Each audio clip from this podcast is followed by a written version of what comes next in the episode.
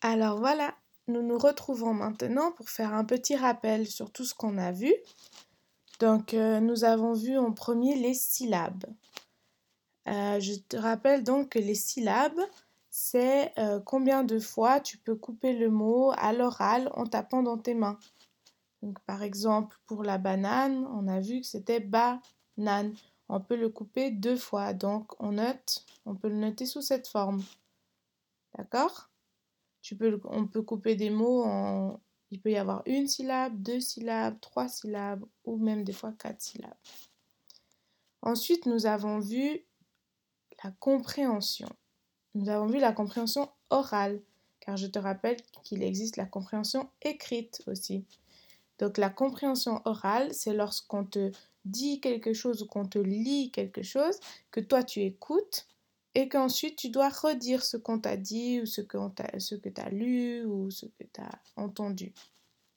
D'accord? Alors euh, voilà, pour voir maintenant comment tu as bien compris, je te propose deux petites activités que tu peux faire à la maison mais que tu n'es pas obligé.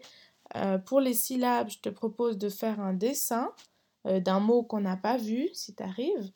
De faire un dessin, donc par exemple ici j'ai fait un arbre et dessous on note Combien de syllabes il y a ici dans arbre? Arbre. Il n'y a qu'une syllabe, donc tu notes d'un point noir. Tu peux faire un mot plus long avec trois syllabes, par exemple, etc. Et tu peux l'envoyer à ta maîtresse si tu le souhaites. Ensuite, comme jeu, je te propose pour la compréhension un petit jeu. Euh, ça s'appelle le téléphone arabe. Voilà, il porte ce nom. Euh, il s'agit, en fait, tu, prends tes frères et sœurs, tes parents ou, quelqu'un, plusieurs personnes de ta famille, en tout cas 3-4, et vous vous asseyez en ligne, et ensuite la première personne doit dire un mot en chuchotant, mais très très très bas, hein, en chuchotant à l'oreille.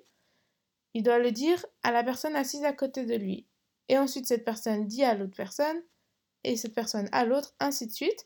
Et la dernière personne doit le dire à haute voix, de le dire très fort, pas en chuchotant, et tu verras que c'est possible que le mot que la personne avait dit au tout début, c'est pas du tout le même mot qu'à la fin. Et tu peux aussi faire ça avec une petite phrase si tu veux. Donc voilà, c'est pour euh, te montrer euh, la compréhension, travailler la compréhension orale. Donc c'est la fin de cette leçon. Euh, j'espère que tu es très doué maintenant, que tu comprends tout. Et à bientôt